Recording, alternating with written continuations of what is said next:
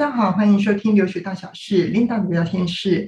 呃，我是 Debbie。今天在聊天室，很高兴我们呃有 Monica 老师，还有我们学生顾问 William，我们一起来谈一谈准留学生在学习上有什么事应该要先准备的。那事实上面，这个也是我们知道说很多同学呃确定好要就读的一个学校了。那呃，可能机票也安排好了，住宿也安排好了，签证也办好了，但是在学习上面该怎么样子做准备呢？那怎么样子能够让自己在未来求学的一个过程当中可以更顺利？呃，也因为学生的这样的一个需求，我们特别跟 Monica 老师讨论了怎么样子协助同学啊，能够更顺利的去衔接上未来的一个学习。那我们这边先请 Monica 老师做一下简单的自我介绍。好，各位同学，大家好，我是 Monica。那我是从这个宾州大学 UPenn 毕业的这个 TESOL 的 major。那现在目前为止呢，我在台中各大学担任 OK 这个英文老师，那同时也是学员的辅导老师。那这几年呢，我在陪着各个学生在 TOEFL 啊、IELTS 啊，或是 SAT OK 这些课程上面有着很多的这个呃进步，很多的进展。那当然，除了要恭喜同学考上了这个理想的大学，那另外呢，大家会面临到一个问题，就是，哎，我到底准备好了要去呃深造了吗？那我是否真的可以适应留美的生活呢？那我想啊，在这里跟大家分享我自己在美国念书的一些经验，所以我们有了这一个、呃、讨论室。嗯，对，所以我们也是规划了一个准留学生的八堂课。那我想请问一下莫妮卡老师哦。那准留学生为什么会需要上这一个八堂课呢？这些课程的一个内容是大概涵盖了哪些个项目？好，首先我必须讲，出国念书是一个甜蜜的负担哈，它有苦涩，有精彩，有很好的回馈，让你终身受益，那就是留学的目的所在。可是，在国外上课的时候，常常是没有教科书的，那教授也不像台湾的老师会照本宣科，所以有时候他希望邀请同学参加讨论，一起浏览。好，那感觉上在传统的这些背诵啊、理论公式的台湾学生的这个学习环境之下，他们真的不知道我该怎么样投入课程。这种可以不再以课本为纲要，那是希望培养同学呢读书的分析能力跟解决问题的能力。那同时也可以提升你的这个怎么样沟通跟表达能力。所以我们规划了这样四周的一个课程。第一个，我们希望同学呢很快的融入这个美国的这个生活环境。再来呢，面对大量的阅读，还有呢这些上课的这些指定的教材的时候，我该怎么样去要可以做分析？那如何呢，在课堂当中跟同学们讨论，或者是呢跟教授呢这个互动？那甚至在回家之后，我开始怎么样来做我的作业，整理我的简报，甚至呢可以提出呢批判性的思考，这些都是准留学生需要练习。甚至呢，培养了这个能力，所以呢，我们在课程规划上面呢，的确看到同学的不足。那不只能只有好的英文能力，我们希望呢，透过这个课程，让同学很快速的，而且有效率的融入美国的校园生活，进而呢，拓展自己啊多彩多姿的这个学术跟在美的生活。谢谢莫妮卡老师对于这个课程详细的一些介绍。然后，呃，以前我点顾问啊，就是。看看，就因为郭他比较是负责是大学部的一个学生，那可不可以也提，就是说让你在在你的经验里面，然后呃，高中的学生为什么会需要这样子的一个课程，对他们能够有什么样帮助？那你这边有什么样子的呃问题或者是 feedback 呢？呃，对，那因为很多台湾高中学生，不管是念普通高中还是念国际学校，其实我们都还是 under 在这样。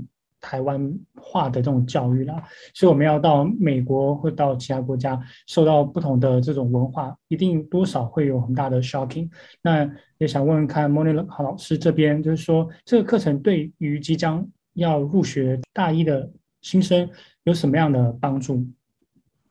好，谢谢 Willen 的顾问的提问。OK，首先我要跟大家说一下，西方教育非常重视课前准备，他们认为机会是给准备好的人，所以做好充分的课前准备，也会提升你的学习的效率，还有跟同学跟这个教授的互动，这是非常重要，建立你在课堂的一个自信，还有将来你的参与度。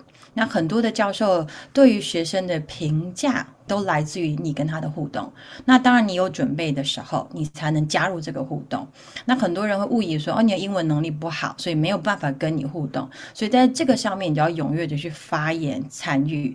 那台湾的教育通常就是我们坐在教室里面听老师给我们的东西，那有纪律写笔记。可是美国是希望呢，诶，这些新生们是主动的思考，主动的出击。所以我觉得这一堂课呢，对大一要去念的新生有很大的帮助。你知道如何在上课做好沟通、思辨还有讨论的这样的一个练习跟能力是非常必要的。如果你将来在美国想念完大学，甚至进入到研究所。那再者呢，台湾的教育通常是比较单方面的，美国的教育希望，诶，你自己去找资料，自己去找讯息，自己去找这些资源，如何利用图书馆。其实我们的图书馆只是借书，对不对？阅读。可是美国图书馆提供相当多的资源，所以当然在这堂课上面，我们也会去教导给我们的同学如何给适应美国生活，使用这些资源。当我拿到资料跟文献的时候，我该怎么准备？可能一个礼拜有一两百篇的这个文章要做阅读，那我要怎么去缩减？这些文章的内容，然后增加我的阅读力，然后增加我的效力。那我觉得，既然选择要出国拓展视野，就应该认真的去对待每一次的挑战。那这个是一个很好的机会，提升你自己的独立思考、学习的一个呃课程。嗯，是的，嗯、呃，事实上面到国外念书，你要面对到的是一个新的环境，然后新的学习模式。当初我自己也是 经过了这样子的一个历程呢，我也上过类似的课程，我是上了 AIT 的论文写作一个大概有接近两个月的课程。那即使这样子到了美国，第一个学期还是挺辛苦的。OK，那我们接下来的话是想要了解的是，呃，老师的这八堂课呢，你上课方式，然后同学会有作业吗？那有没有小组的讨论？一堂课大概我们规划多久的时间？然后，嗯，大概老师你这边是准备是怎么样子做一个分组？好，我们有四周的时间，那我们以每一周的主题不一样，由浅由生活化，慢慢的带入。那我们会替同学创造一个 Line Group，OK？那我们会用这个呃 Zoom 的系统来上课，每次上课是九十分钟。那当然我们在上课，我会先把上课的资料准备成 PPT 档，所以大家可以 share 这个文件。那我们上课每一次都有指定 assignment。那回家会有这个 writing assignment，那非常鼓励同学写完回传给我，我会给大家 feedback 跟一些这订正的部分。那另外我们在课堂上都会有固定的小组讨论，然后呢分析。那我们在上个 turn 呢，我们办的 debate，OK，就是有关辩论的部分。那这个主题就希望大家可以踊跃的怎么样发表自己的看法。但是呢，是必须提出 OK 批判性思考，不是很纯粹的 emotion 情绪上的看法。所以，当然同学在组织逻辑上面，就是透过这一个练习来做的，嗯，提升。那最后呢，我们会有一个所谓的 project 的报告，那把我们这个四周上课的内容做一个完整的这个整合。所以，目前我们的规划是九十分钟，然后每一次都会有小组讨论、阅读跟这个写作的这个啊报告。那另外呢，至于分组的方式呢，我会建议大家从第一堂课慢慢去观察你的同学。这就像你在美国，你要去找一个跟你不论在阅读或者是在能力或者在互动上很合适的这个同学来做你的 partner。好，那这个部分我会让同学去自由的选择。那有必要的时候，我会帮同学来做配对。那我们会有 assigned teamwork 这样子。去年我们是第一次开办这个课程，那同学有都很好的回馈。威廉顾问呢，去年很辛苦，全程跟着这每一堂课的这个上课。那威廉顾问是不是可以分享一下同学上完了这个课程之后的一些心得分享呢？因为这个课有包含大学，有包含硕士，那其实是蛮特别的，在呃有些 group 哈、哦，它是有硕士跟大学，那它会制造出很多不一样的 impact 哦，很多想法跑出来。那我觉得这个当然对。嗯，不同的呃学生都有受益。那我们在去年结束之后，就做了一个问卷调查。那很多学生都是很喜欢这样的一个课程设计，因为它是很多的互动式。那同时也是可以很自由去分享他们的一些，因为会分组嘛，会讲到一些不同的事件啊，然后来做一些报告或者是 debate，所以很多学生会觉得很有用啊。那我们有访问到，呃，已经在美国哦，就上完课然后出发到美国上学的这些学生，那他们有特别讲到莫妮卡老师所教到的这些 skills 哦，那帮助他们怎么样跟教授或者是跟他们的 peers 做很多的 discussion，嗯。那这真的很重要，因为有可能同学一到学校的。这个第一个礼拜，学校老师就会开始 assign group。好，那这个 assign group 呢，很多学生都还不知道这个你的同学他是来自哪里。哦，那你就要马上就要去赶快去认他，哦，成为你的这一个学期的嗯这个 team members。那我觉得这个很需要的是一个 communication skills。哦，那很多时候只要是欠缺了，就会很难去表达你想表达的，并且你也很难去理解对方想要表达的。对，所以我觉得这个课是。非常有用啊，在于怎么样去跟人家建立关系，然后怎么样去讨论，怎么样去表达你的思想，然后有批判性的思想这样子。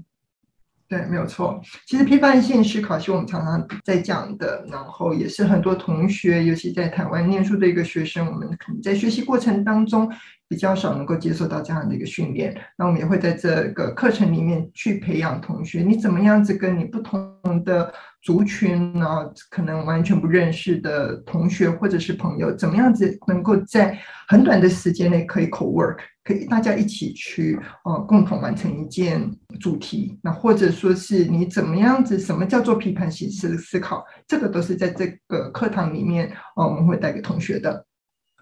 嗯，最后的话还是请莫妮卡老师呃谈一谈为什么。就是这门课呢是这么的一个重要。那这八堂课，八堂课而已，四个礼拜这个时间，真的能够帮到我吗？好，我说真的会帮到你。有些同学会有质疑哈。那我要说，不管你是什么年龄出国，不管是高中生还是大学生，你要面临的是我们的环境每天在变，对不对？尤其像疫情的关系，很多时候呢是呃，哎，你说变就变。是啊，今天都全部都变线上上课了。大家很紧张，对不对？语言变了。你以前在在台湾，你就很简单用中文就可以沟通。可是你到那里，当然我相信你还是可以不用讲英文做很多的事情，或者你不需要讲到那么多英文。但是我相信去美国念书不是只有念书，更希望可以在那里有不一样的一片天。所以语言变了，嗯，所以你要接地气。那怎么跟别人沟通？那你的教授、你的同学将来都是是你非常重要的一个什么样？所谓的 OK 资源，那朋友也不一样了。那你遇到不只是当地的 native，肯定有其他的国际学生。Alright，那所以这些生活上面你需要学习的东西，都必须是从零开始，才有办法吸收。就像你要把自己全部倒干净，放下所有的东西，你才可以纳入更多的东西。很多人说哦，我英文很好了，可是你会发现，诶。